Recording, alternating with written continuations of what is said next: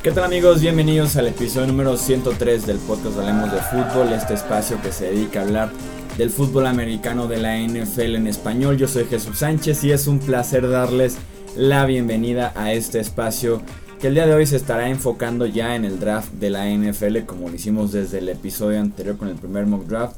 Y en esta ocasión nos estaremos eh, enfocando especialmente en los corebacks que tiene este draft 2018 de la NFL que si de por sí ya se llevan eh, por la simple posición los reflectores en cada draft, con esta clase tan interesante, con tantas necesidades que existe eh, en la NFL por pasadores, seguramente pues será todavía mayor el enfoque que tenga esta posición el próximo jueves 26 de abril. Me acompaña para hacer el análisis de los 10 mejores quarterbacks que existen en este draft mi amigo Rudy Jacinto. ¿Cómo estás Rudy? Bienvenido. ¿Qué tal Chuy? Gracias por la invitación. Eh, listos, creo que después de Agencia Libre creo que ya, ya bajó mucho en cuanto a importancia, pues ya podemos entrar de lleno al, draft. Ya sé que hicieron su, su mock, pero vamos a hacer un análisis digamos un poco más especializado. Y sobre todo en la posición de mariscal de campo, eh, muy interesante porque no hay consensos.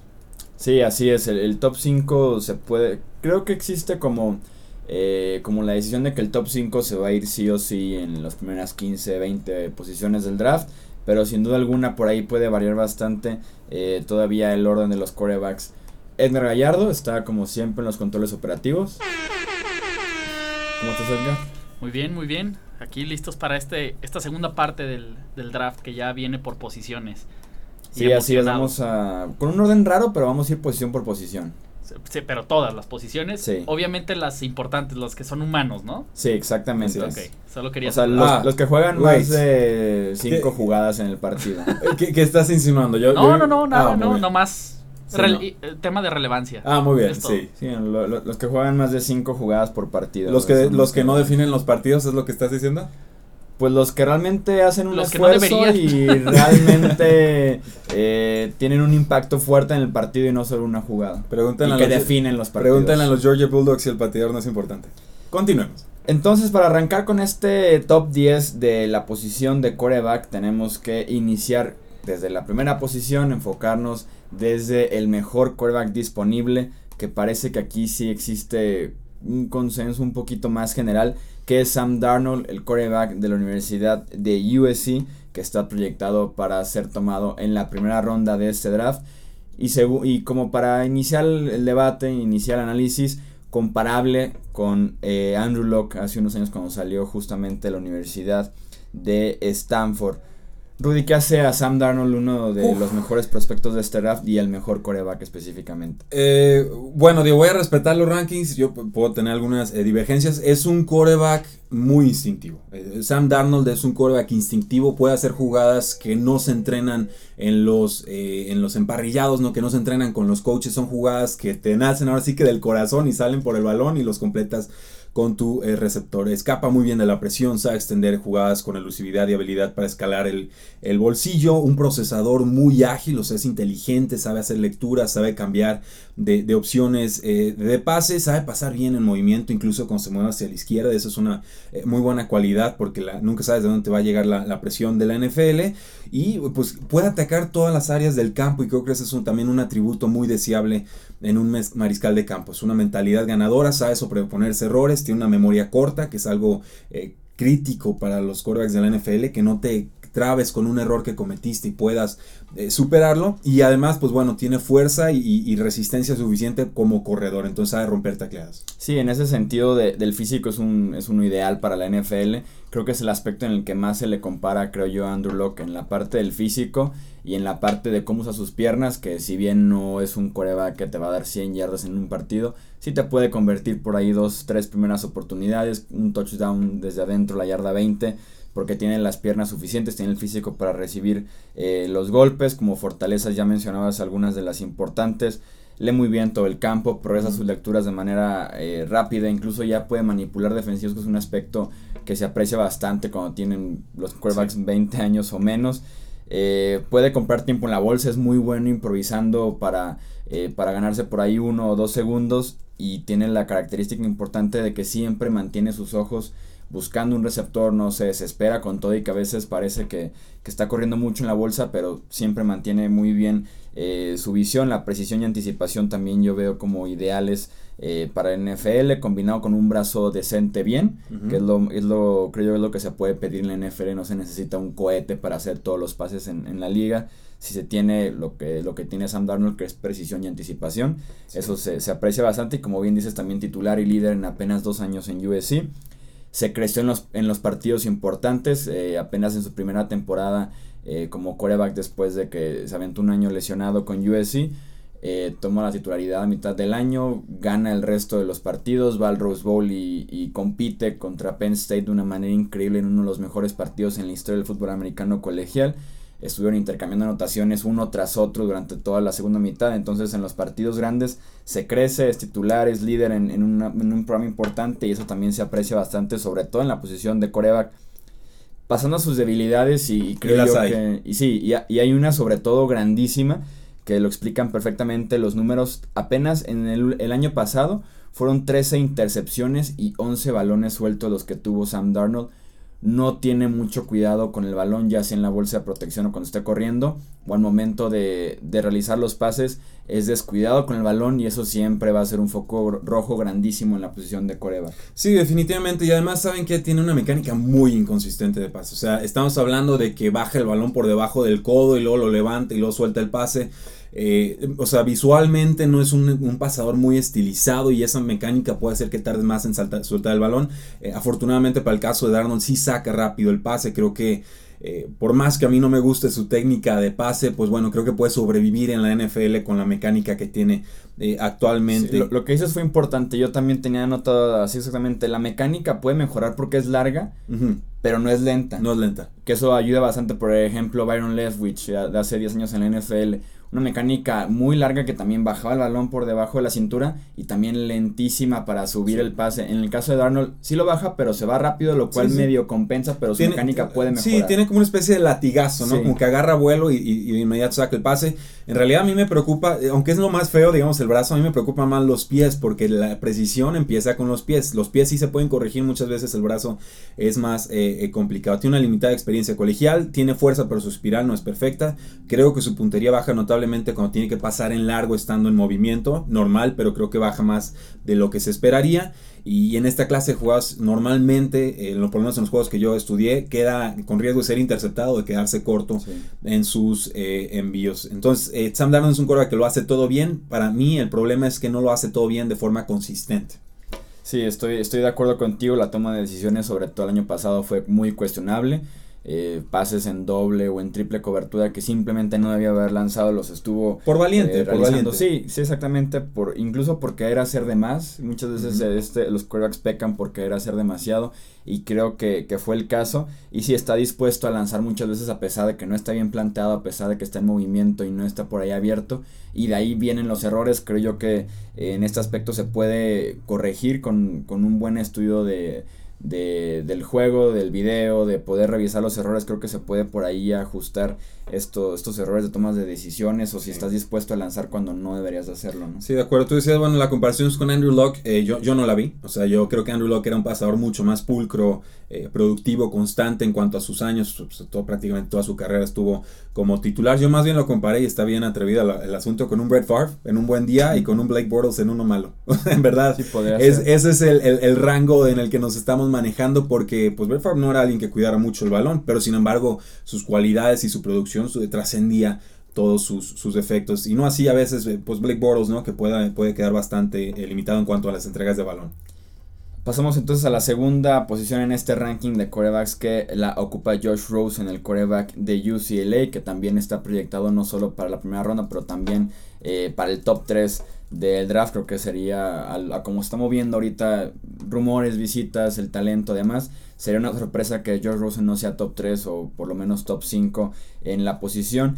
Creo que es la mecánica perfecta para un coreback. Si quisieras construir la mecánica de un coreback desde los pies, eh, la base de las piernas, el movimiento de los hombros, el brazo, es prácticamente lo que hace Josh Rosen. Tiene la mecánica pulcra, tiene una mecánica muy limpia, eh, se queda fijo en la bolsa a pesar de, la, de la presión, puede hacer muy buenos pases con todo y que lo estén golpeando, con todo y que la bolsa se esté colapsando. Es muy inteligente, es un chico muy confiado que por aquí ya es donde se eh, pone esa raya entre confiado y egoísta, que tal vez lo platiquemos más con otros eh, corebacks. Eh, creo yo que está adelantado a su desarrollo en, el tema de manipulación de, defensivos, de hacer pases complicados, de poder hacer buenas fintas, de anticiparse en los pases y sobre todo tiene un muy buen toque en los pases bombeados que a veces suelen ser eh, los más complicados para los corebacks. El, no el pase bala de 10 yardas o el bombazo de 50, sino encontrar por ahí el punto fino de meter un pase de 15 yardas a penitas por adelante el defensivo sin que llegue el safety Creo que en este caso es, muy bueno lo que hace Josh Rosen, apoyado, como, le, como decía, de esa excelente mecánica para pasar el balón. Sí, viene de una familia de deportistas, sus padres, bueno, ganadores de la medalla de oro en patinaje sobre hielo, no recuerdo si fue en, en Olimpiadas o no. Eh, su madre fue capitana del equipo de la Cruz de Princeton. A los 12 años era el tenista número uno de su categoría en California del Sur, un top 50 de la nación. Creo que esa agilidad lateral de su experiencia como tenista se ve reflejado en su manejo del bolsillo. Eh, también hay que decirlo, Josh Rosen tuvo un elenco de receptores eh, fatal. Fatal. O sea, si vamos a hablar de, mariscales de campo que están en divisiones inferiores, yo creo que ellos tenían mejores receptores que incluso Rosen en la última, últimas dos, pero sobre todo la última eh, temporada es un mariscal de campo que a mi parecer destaca por su alerta mental, por su rapidez al preparar el pase, tiene excelente visión, una técnica de lanzamiento formidable, entrega rápido el balón, tiene fuerza suficiente, eh, incluso diría arriba de, promedio y es muy, muy preciso. quizás la, el problema es que no tiene mucha movilidad, o sea, es el pocket passer tradicional, eh, no de pies de plomo, pero está, está cerca de esa, de esa frontera tiene una técnica impecable cuando retrocede 3, 5, 7 pasos y tiene que sacar el pase rápido, muy valiente aguantando los golpes, muy paciente en el bolsillo, tiene pies ligeros, ajusta sutilmente, eh, gran espiral y fuerza en sus pases, tiene una base amplia al momento de lanzar y esto te mejora tu, tu, precisión, tiene un sentido de anticipación, eso a mí me encantó mucho verlo, analiza rápido el campo, tiene toque en pases cortos, tiene toque en pases largos, completa pases a ventanas cerradas, o sea, cuando el defensor está muy pegado al receptor, logra encontrar ese, ese, punto oportuno y siempre está vertical en el bolsillo. Y esto significa que siempre tiene una visión adecuada para estudiar el campo. Eh, por último, pues bueno, vende muy bien el play action y vence los blitzes o las cargas de defensivos, encontrando a sus válvulas de escape, sobre todo a sus eh, running backs. Y además, pues bueno, sabe jugar bajo centro, que eso, aunque cada vez se usa menos en la NFL, pues es una virtud.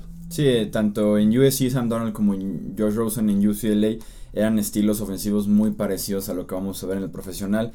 En debilidades de Josh Rosen yo veo eh, principalmente una y que de aquí se derivan bastantes y, y, y sí hiciste la mención, la poca movilidad que tiene. Es un coreback como chapado a la antigüita, como no sé, un Peyton Manning, por encontrarle como una comparación de cómo se mueve en la bolsa, que es, un movimiento nulo. Es, una comparación grave esa, ¿eh? De movilidades. Sí, es una, es una movilidad nula la que tienen en la bolsa de protección para esquivar, ni siquiera para extender jugadas, pero a veces para esquivar a defensivos, para comprar un poco de tiempo, que es lo que por ejemplo, hace muy bien en la bolsa de protección Tom Brady, que puede ser un coreback también a la antigüita, pero con buen movimiento y buen sentir en la bolsa de protección. Creo que no es el caso de, de Josh Rosen. Y de aquí se derivan dos partes. Una, que tuvo lesiones muy frecuentes en UCLA. Se perdió media temporada en 2016 por una lesión en el hombro. Después tuvo dos conmociones para cerrar su carrera en UCLA. Justamente porque no se movía muy bien en la bolsa y tomaba demasiados golpes eh, innecesarios que, que después fueron estas eh, lesiones por la mala movilidad. Y como decíamos, fuera del terreno de juego estuvo en el ojo del huracán un poco hace unos meses eh, al medio comentar que prefería esperarse en la universidad para no ser tomado por los Cleveland Browns. Obviamente ya cambió ese comentario después de que lo asesoraran un poquito más. ¿Quieren jugadores honestos o quieren que nada más sean políticos? Es muy criticado como líder Josh Rosen y que creo que viene en el, discurso de que si, si, es una familia que estuvo bien establecida, que, que no pasó por muchos problemas, que parece que le resta el hambre al jugador, parece que sin importar el deporte, eh, porque lo, he escuchado en muchas otras cuestiones. Y eso es un tema también muy polémico porque creo que para algunos dueños Rosen podría ser un jugador problemático. Eh, lo mismo de que es muy inteligente que platicamos eso en fortalezas, para muchos lo van a ver como una debilidad porque le gusta opinar del medio ambiente, de la situación política de Estados Unidos, de Donald Trump, o sea, le gusta expresarse porque es un coreback inteligente, es una persona eh, que lee bastante, que se informa, entonces para algunos dueños, sobre todo los muy conservadores como en Houston, como, los Houston, de Nueva York. O en Houston, o como en Houston, por ejemplo. Podría ser un problema esta inteligencia que tiene para expresarse, que pues está más que recibida en el mundo actualmente, ¿no? Sí, si a usted no le gustan los mariscales de campo inteligentes, pues mejor ni lo toque, ¿no? Ahora es la molestia de quedar evidenciado, pues, de queridísimo dueño, inserte equipo, ¿no? Eh, yo no tengo ningún problema con la forma de pensar de Josh Rosen, pero sobre todo no, no creo que vaya a ser realmente un factor en cuanto a la productividad que él pueda mostrar en el campo. Que viene de una familia acomodada, ¿no? Señores, digo, yo lo, yo lo vi en el campo, lo vi tragarse unos golpes, aguantar la presión, soltar el pase, completarlo y luego recibir el, trancazo en el piso. Eh, a mí nadie me va a decir que Josh Rosen no quiere jugar en la NFL porque yo he visto el esfuerzo en el campo y creo que esos son más bien rumores que están soltando ciertos equipos o incluso entrenadores frustrados con él eh, en, su contra. Me parecen eh, comparaciones o, medidas injustas y yo pues ahora sí que no lo conozco a título personal, pero lo que yo veo reflejado en el campo me dice que este jugador está sí o sí comprometido con el equipo en el que esté. De debilidades, bueno, agregaría demasiado agresivo a veces y confiado en sus decisiones, varias entregas de balón con el juego en la línea, eh, a veces arriesga cuando no es necesario, eso también me pareció muy frustrante, o sea, tienes los tres puntos y arriesgas y te quedas en ceros, eh, a veces no siente la presión cuando se alargan mucho las jugadas, por ahí le llegaron algunos eh, pick sixes o incluso algunas intercepciones, eh, y cuando escapa el bolsillo, pues rara vez lo hace hacia la izquierda, no tiene mucha movilidad, puede correr pero no se desliza bien, eso es, eso es peligroso, y eh, despeja el balón del cuerpo cuando, cuando corre. Pero bueno, lo ideal sería no ver correr a Josh Rosen en ningún momento, pero me lo puedo imaginar corriendo como lo ha llegado a ser un Matt Ryan, por ejemplo, que tan no es factor en el juego terrestre que cuando lo utilizan en el juego terrestre es factor. Sí, no, y, la movilidad y el, sentir adentro de la bolsa de protección podrías también de, esos aspectos que se pueden trabajar mucho más adelante en su Yo lo tengo en estos momentos como mi core vacuno por el simple hecho de que creo que es muy neutro en cuanto al sistema en el que puede eh, florecer o prosperar. Creo que equipo al que caiga es equipo en el que puede rendir con adecuadas prestaciones y mi comparación a NFL pues es Sam Bradford con mejor brazo. Y hasta en lesiones podría tener ahí un parentesco. Yo lo vi en, en comparaciones con Trent Green con Trent Green de hace bastantes años con los pero... Kansas City Chiefs. tendría que regresar a verlo, ¿eh? Porque, pero está bien, tomamos nota. Eh, vamos entonces con la tercera posición, que es también aquí, ves cuando viene toda la polémica de alrededor de las rankings, que es Baker Mayfield, el quarterback de Oklahoma, que creo yo que tiene la, una fortaleza que tal vez no se pueda ver en las estadísticas, pero, pero es la entrega total, es la competitividad que tiene al 100%, parece que está jugando como si estuviera en deuda con alguien, que realmente quiere la victoria, que todo el tiempo está buscando el bien de, del equipo, y esta garra, esta entrega que tiene eh, por el deporte y por ganar en cualquier situación Baker Mayfield, lo complementa muy bien con un muy buen brazo, creo que tiene la fuerza suficiente para hacer cualquier, cualquier pase, no es el brazo más fuerte del draft, pero sí es un promedio arribita de, eso. Eh, creo yo que mejoró bastante conforme avanzaron los años, terminó su carrera en Oklahoma con un control total de la ofensiva, que es lo que a, mí, por lo menos a mí me gusta ver que si pasas de 3-4 años en la ofensiva, termina con un control de coberturas, de protecciones, de receptores por completo dominaba en ese aspecto Baker Mayfield. Su movilidad le ayuda bastante para comprar tiempo, para improvisar, también para conseguir yardas eh, por tierra. Creo que tiene muy buena precisión en todos los niveles del terreno de juego, principalmente en la zona roja. Eh, creo que si esperas un pase en una situación muy apretada, él te puede dar ese pase preciso, casi siempre en las manos del receptor. Y eso también me, me gusta bastante de Baker Mayfield, que yo sí estoy totalmente a favor de su actitud, de cómo se entrega en el terreno de juego, contrario a lo que muchos equipos seguramente piensan de él. Sí, no, no es Johnny Mansell ni de, ni de chiste quien si llegan a ver eso en redes sociales, mira, mejor bloqueenlo, dejen de seguirlo, ni, al caso. ese es un clic barato que, no, que no merecen eh, regalarle. Baker Mayfield es preciso, imprime toque en sus pases, tiene una mecánica de pase rápida y natural, es creativo, sabe improvisar, brazo suficientemente fuerte para completar pases eh, complicados, eh, realiza progresiones para encontrar su mejor opción, pese a que juega una, una ofensiva spread. Eh, suele dejar a sus receptores en posición para conseguir yardas extras, o sea, sabe colocar el, el balón con ventaja, sabe atacar las bandas en profundidad, encuentra el punto débil entre los cornerbacks y los safeties, o sea, sabe castigar las coberturas muy agresivas Pasa bien el movimiento a la derecha, pasa bien el movimiento a la izquierda, compra tiempo con su movilidad, nunca deja de ver el campo, siempre correr es su segunda opción. Eh, tiene pies ligeros, escapa de formas a veces espectaculares, eh, a veces de varios defensivos a la vez. Vende muy bien el play action, completa pases de todas eh, direcciones desde posiciones muy incómodas, eso también puede ser una virtud y eh, se sobrepone a inicios de partidos complicados. Como corredor, bueno, convierte jugadas negativas en positivas, cambia el man de, mano el balón para protegerlo al defensa, eh, sabe usar a sus bloqueadores en el segundo nivel, o sea, tiene intuición de corredor para seguir a sus bloqueadores, realiza fintas, es incluso un bloqueador voluntarioso en jugadas de terrestres cuando no le toca a él tener el balón puede doblar la esquina por velocidad, o sea, si no tiene una espía y alcanza a llevarse a su primer defensa, puede conseguir eh, yardas extras por las bandas y pues condiciones atléticas muy fuertes. Debilidades, pues tú lo comentabas, Chuy, tiene un carácter fuerte, es un exceso de confianza a veces, puede ser un problema en el vestidor eh, equivocado. De todas formas, yo creo que Baker Mayfield es de las personas que transforman vestidores, los hace competitivos, los exige, eh, alarga a veces demasiado las jugadas cuando no tienen solución, recibe golpes innecesarios, a veces eh, le complica identificar la mejor opción de pase cuando le llegan las cargas, a veces obsesiona buscando la jugada grande en vez de tomar la jugada sencillita y pues arriesga demasiado en zona roja, a mi parecer, ya sea que pierda yardas o incluso tenga entregas de fumble que le regresan para 98 o, 100 yardas. Eh, y bueno, la Big 12 es una, conferencia muy favorable para el juego ofensivo.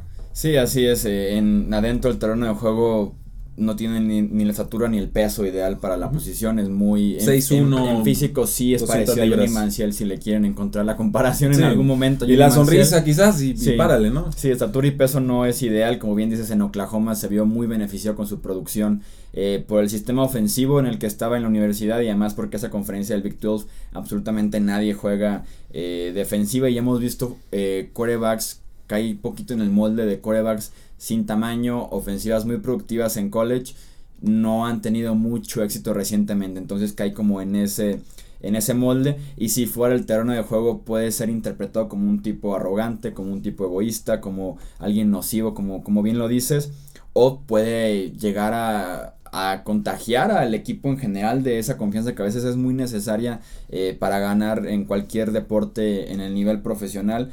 Su competitividad también puede ser muy mal interpretada por egoísmo, tiene un arresto fuera del terreno de juego. Eh, por ahí se metió en problemas cuando fue con la bandera de Oklahoma y clavó en el centro del campo en Ohio State o cuando le hizo una seña de una lateral a otra agarrándose las partes, o sea, es, un personaje. Es un, showman, así es. En sus últimos tres años en, Oklahoma State, porque empezó en Texas Tech, no fue, no fue becado, tu cambio de equipo, después no fue becado otra vez por Oklahoma.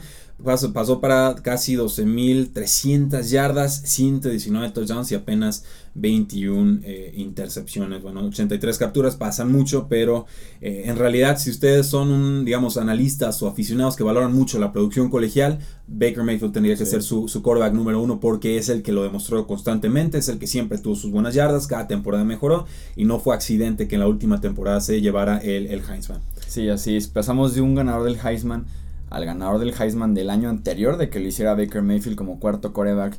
Yo tengo a Lamar Jackson coreback y muy claro aquí coreback. No receptor. La Universidad de Louisville no, ni receptor, ni corredor, ni lo que quieran ni hacerlo, nada. Ni, nada.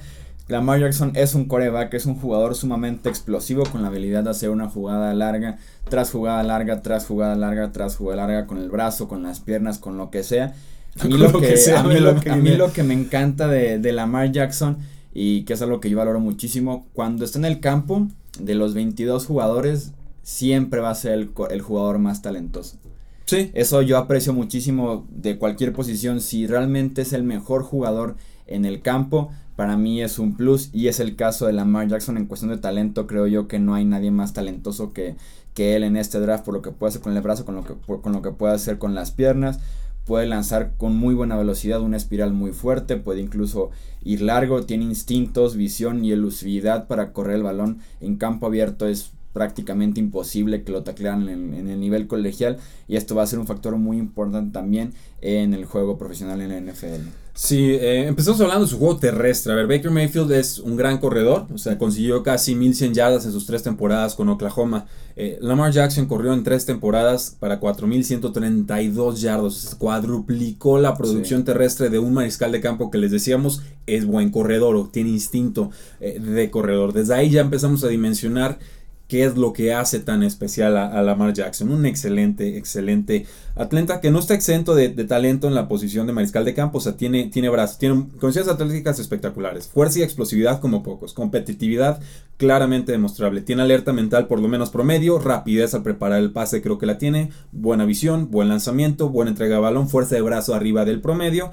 Eh, la precisión a veces le falla, pero eso es mitad su problema y mitad también el equipo de receptores eh, que tenía. Y como habilidad de acarreo, eh, yo lo tengo, mis calificaciones son sobre 9 y lo tengo calificado con 9. estamos hablando de un talento generacional en cuanto a corredor en la posición. No, y, es comparable con lo que es comparable dentro del terreno de juego con Michael Vick y también creo yo puede ser comparable fuera de él con este talento generacional que bien lo mencionas de cómo llegó a cambiar a cambiar por sí solo la NFL Michael Vick hace 10, 15 años. Creo que puede hacer lo mismo Lamar Jackson con todo y que en debilidades eh, también podemos encontrar bastantes en su juego, empezando con que tiene una base muy delgada, si lo ves, de la cintura para abajo es como un adolescente, básicamente con lo ligerito que son piernas y también las pantorrillas, apenas 200 libras. Eh, debe trabajar en, hacer más fuerte su base para también poder lanzar el balón mucho más lejos y con mayor precisión, creo yo. No es tan consistente pasando largo ni cuando está en movimiento.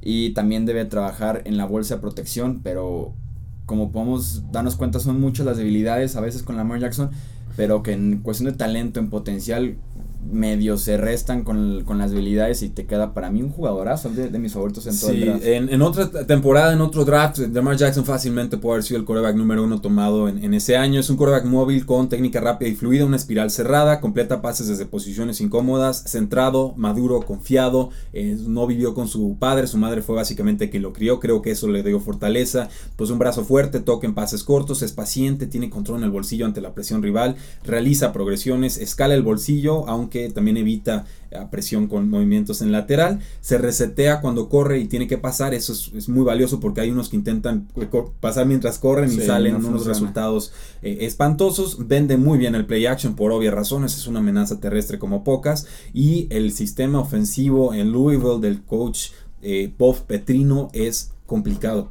O sea, no cualquier mariscal de campo te lo corre. Eh, por más que sea un corredor, esto no significa que no pensaba sus jugadas o que no se le exigía por esquemas. Es un sistema de Henry Perkins, es un sistema con muchas variantes, muchas optativas, muchas option routes, muchas lecturas dominó el sistema, creo que lo ejecutó de forma excelente.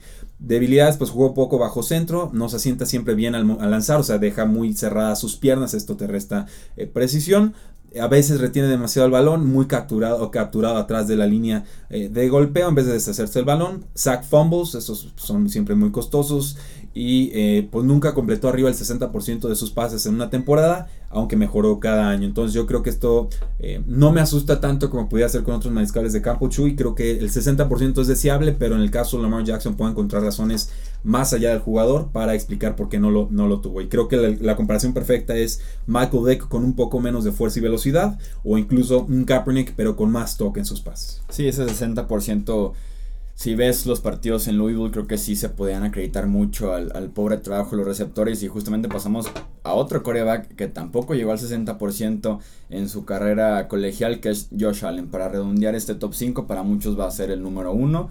En mi caso, yo tengo como el top 5. Gracias a lecciones que he aprendido en, el tiempo. Sí, en 10 años que he cubierto y que me he estado enfocando en el draft de la NFL Josh Allen tiene las medidas perfectas para la posición de coreback en estatura, peso, hasta medida de la mano si lo quieres incluir. Tiene una fuerza y un talento de brazo rarísimo en, este, en este proceso de todo el draft. Un brazo que se ve una vez cada 5 o 10 años eh, en el draft puede hacer cualquier pase de 70, 80 yardas, de rodillas como la estaba mostrando, de 50 yardas, corriendo de un lado a otro, cruzando el balón, puede hacer prácticamente cualquier pase y si pusieras nada más una cinta de highlights de su carrera en Wyoming, probablemente pensarás que Josh Allen es el mejor deportista en la historia del mundo. Caído del cielo. o sea, que es un semidios. Viendo solamente los highlights, porque tiene movilidad, tiene el físico, tiene el brazo, pero tiene una imprecisión para lanzar el balón y una inconsistencia que le pesa muchísimo y que a lo que yo he visto en el draft, con casos como el de Jake Locker, con casos como el de Blaine Gabbert, algo que no se puede enseñar del colegial a la NFL es la precisión. Con mismo Black Bortles, por ejemplo. O sea, se puede trabajar en la fuerza, se puede trabajar en pies, ciertas lecturas, pero la precisión, o como digan, o lo eres o no lo eres. Y en este caso, Josh Allen no es preciso. Y a lo que yo he visto, puede ser que sea un ahí el frijolito en el arroz pero yo no veo que se pueda trabajar la precisión en NFL, no sé por qué. yo estoy riendo porque mencionaste nombres y bueno, voy a empezar por mis comparativas en NFL y son precisamente Blake Bortles y un Jake Locker más atlético, o sea, eh, creo que ahí sí coincidimos de lleno.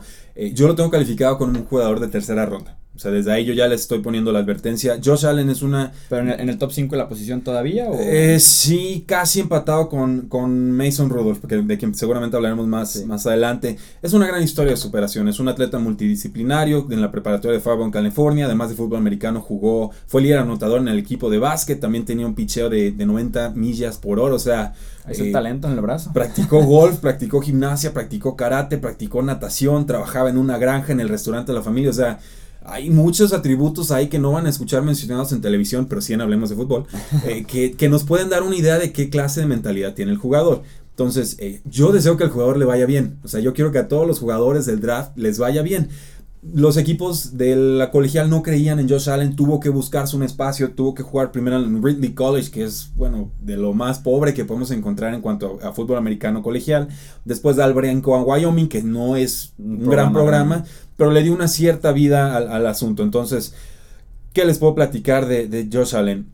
Un portento de jugador eh, en cuanto a físico, en cuanto a atleticismo, sí realiza progresiones, aunque de forma intermitente, un brazo privilegiado con buena espiral, o sea, mecánicamente se ve bien. Yo, yo no tengo ningún problema con su mecánica de pase, se ve bastante completa, saca rápido sus pases, tiene técnica correcta pasando en estático, sabe jugar bajo centro, va 3, 5, 7 pasos para atrás, suelta pase, lo sabe hacer. A veces escala el bolsillo, que es, es una buena forma de escapar de presión Vende el play action, hace fintas efectivas, improvisador 100%, se improvisa eh, sumamente competitivo, agresivo en su toma de decisiones, amenaza de pase largo en cualquier jugada y eh, complica a veces pases complicados en movimiento, sobre todo cuando se mueve hacia la derecha, que se me parece su jugada eh, favorita como corredor. nunca corre hacia la izquierda. nunca corre hacia la izquierda. Por que vean sus partidos, nunca lo van a correr hacia la izquierda. Lo vi una vez, hizo ahí unas, como escapó como siete jugadores y luego lo capturaron cinco yardas atrás de la línea. O sea, lo, bueno y lo malo se le combinó ahí. Muy bueno corriendo, creo que eso es, una virtud que, que tiene, sabe brincar sobre defensivo, resiste tacleadas, etc. Debilidades y aquí sí nos, nos, vamos a explayar una agresividad a veces descontrolada, sobre todo en situaciones críticas que requieren paciencia, mesura, reconocimiento del momento de juego. Eh, creo que esto es por falta de experiencia colegial, eh, no es un, un, asunto irremediable. Alarga la jugada hasta sus últimas consecuencias, exponiéndose a lesiones y entregas de balón. No resuelve bien la presión defensiva, tuvo cinco intercepciones contra eh, la Universidad de Nebraska. Cuando se ve asediado suele escapar hacia la derecha por default, lo que comentaba Chuy, y mientras más alargan las jugadas, a mi parecer, peor es el resultado de la jugada. En general es impreciso como pasador, no da mucha ventaja a sus receptores para conseguir yardas extras, le imprime demasiada fuerza a sus pases cuando necesitaría ponerle más bien toque, confía demasiado en su brazo en vez de en su técnica de pase, o sea, confía en su fuerza pero necesitas darle el cuerpo completo para tener mejor precisión. Nunca resetea su posición de pase cuando escapa del bolsillo, a diferencia de un Lamar Jackson. Y abusa del pase prohibido cuando vas corriendo hacia la derecha y haces el pase cruzado largo hacia la izquierda o viceversa. Garantía 9 de cada 10 veces de un pase eh, interceptado. Eh, y en general, pues bueno, llega a telegrafiar eh, pases y creo que eso es porque no ha desarrollado su reloj interno. Es un jugador más reactivo que paciente o propositivo. Sí, en, en el sentido de que alarga las jugadas demasiado.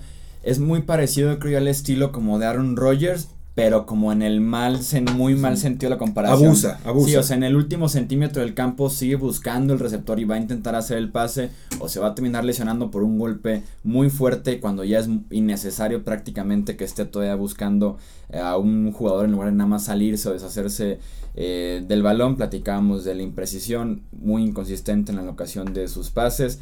y como, y como bien decías, es muy flojito en anticipación, en lecturas, en su base, porque cree que con su brazo lo, va a compensar todo. Le, falta sutileza a su juego, es, eso. Creo que le faltó eh, experiencia en colegial, aunque Sam Darnold también le faltó algo de experiencia, jugó año y medio y se le ve más desarrollado, más avanzado en, ese sentido. Eh, está candidatadísimo para ser tomado en el top 10, algunos dicen top 1, yo creo que van a tomar los Browns a Sam Darnold, creo que están haciendo un bluff ahí con, con Josh Allen.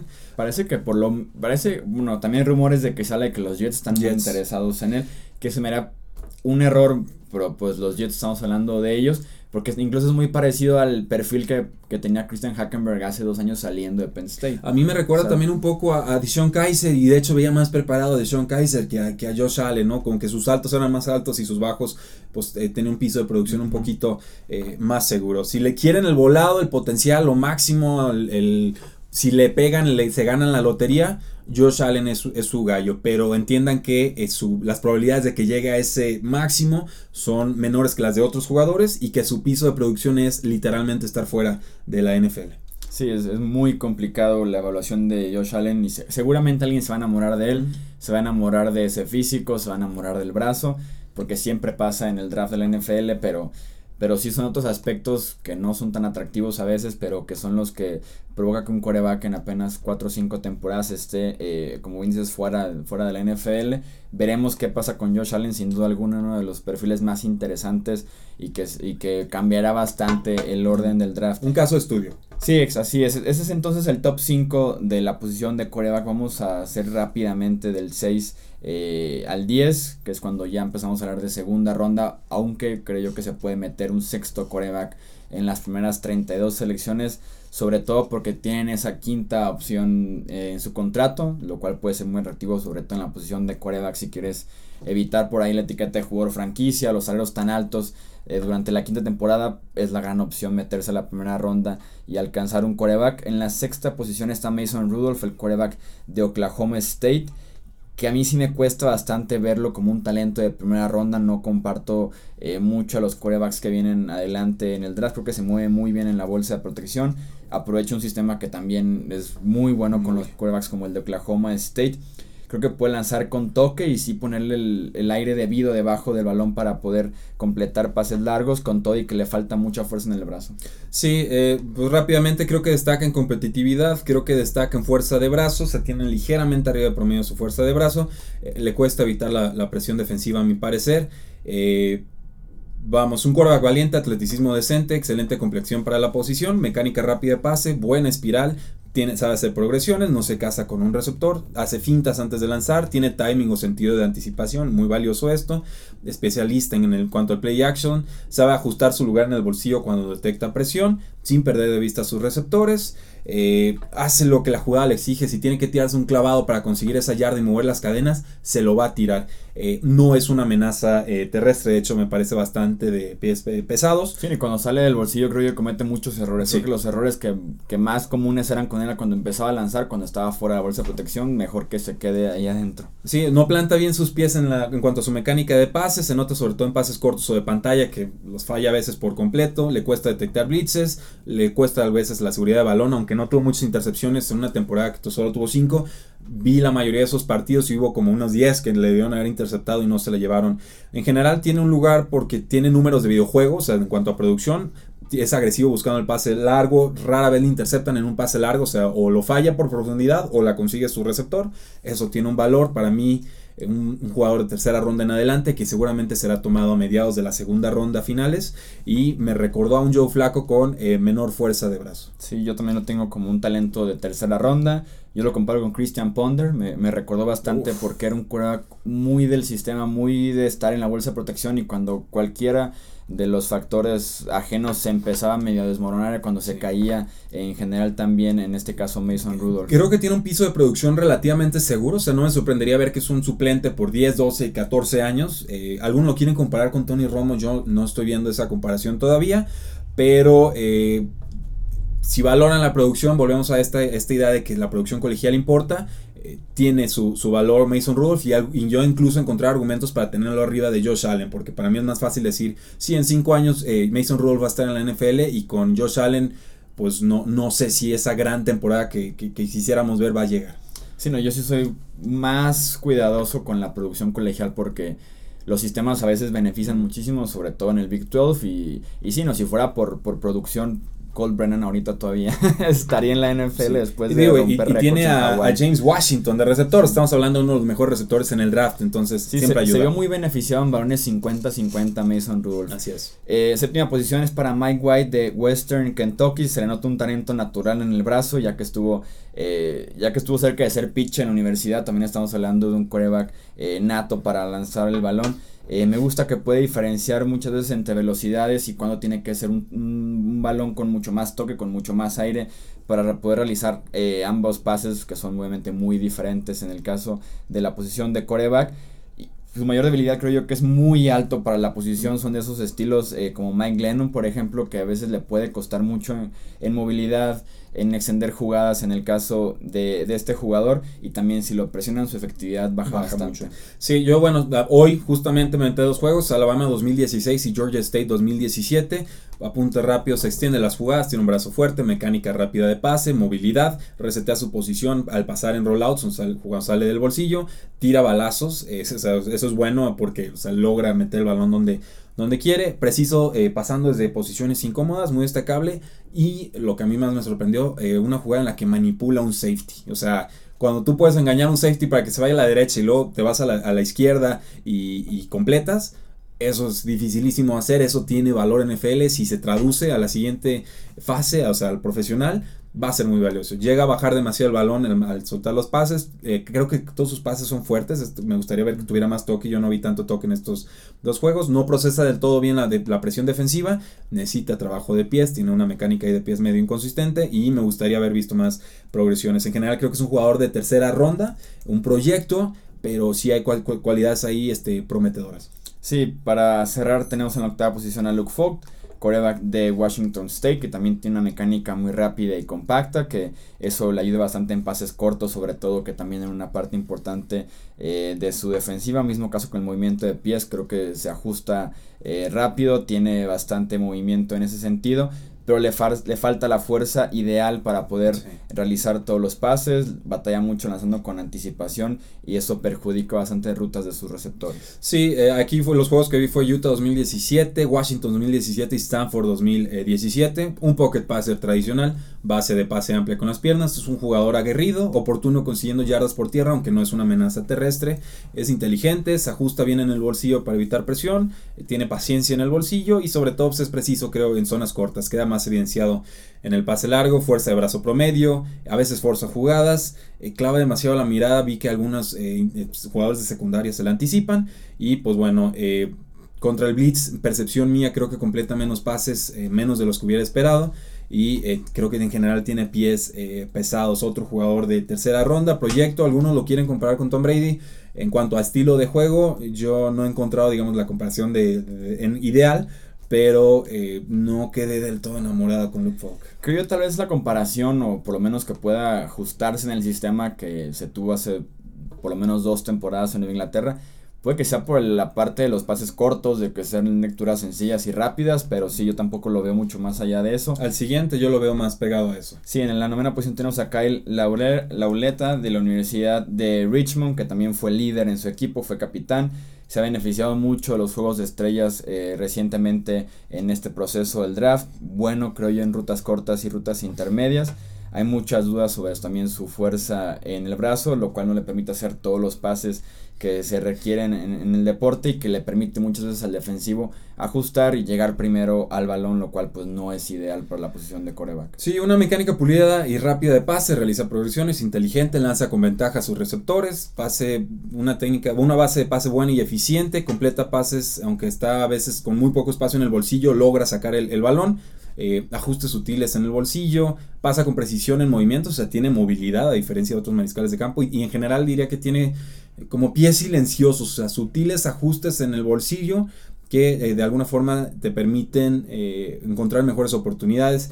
Tiene fuerza y aceleración aceptable como eh, corredor y solo corre cuando se le agotan las demás opciones. Jugó en División 2, pases bateados en la línea, no siempre se deshace el balón de forma oportuna y precisión baja en pases profundos fue lo que noté. En general creo que este jugador sí alcanzaría a ser tomado en tercera ronda y de los sleepers pues es como que el que más me gusta a mí. Muy comparado con Jimmy Garoppolo, no tiene la producción colegial de Jimmy Garoppolo. Creo que Jimmy sacaba incluso más rápido el balón, pero en líneas generales, bueno, hasta la cross creo que jugó. Entonces pareciera el prospecto ideal para, para Belichick. Y para cerrar el top 10 está Chase Litton, el quarterback de Marshall, que también tiene el tamaño ideal para la posición, buenos fundamentos, trabaja bien eh, su base, establece sus pies y lidera bien sus pases con los hombros, que eso pues siempre se aprecia muchísimo y que mejora bastante la precisión de un coreback. No tiene tan buena movilidad tanto dentro como fuera de la bolsa de protección. Su toma de decisiones puede ser un problema y se vio recientemente en la Universidad de Marshall y no es muy buena en la precisión en la colocación de pases largos sobre todo. Sí, eh, yo procuro hablar de jugadores que no he estudiado, entonces nos quedamos con eso porque no he visto a Chase es el caso de Chase Litton. Eso fue todo entonces eh, por este top 10 de la posición de coreback en el draft de la NFL. Edgar, muchísimas gracias por estar en los controles operativos. Muchas gracias Jesús, gracias Rudy. Rudy, muchísimas gracias. No, al contrario, Chu, excelente análisis. Esperen entonces el resto de las posiciones, tanto ofensivas como defensivas, en este análisis Hablemos de Fútbol. Este fue el episodio 103 dedicado a los corebacks. Yo soy Jesús Sánchez y nos vemos en el siguiente episodio. Hasta luego.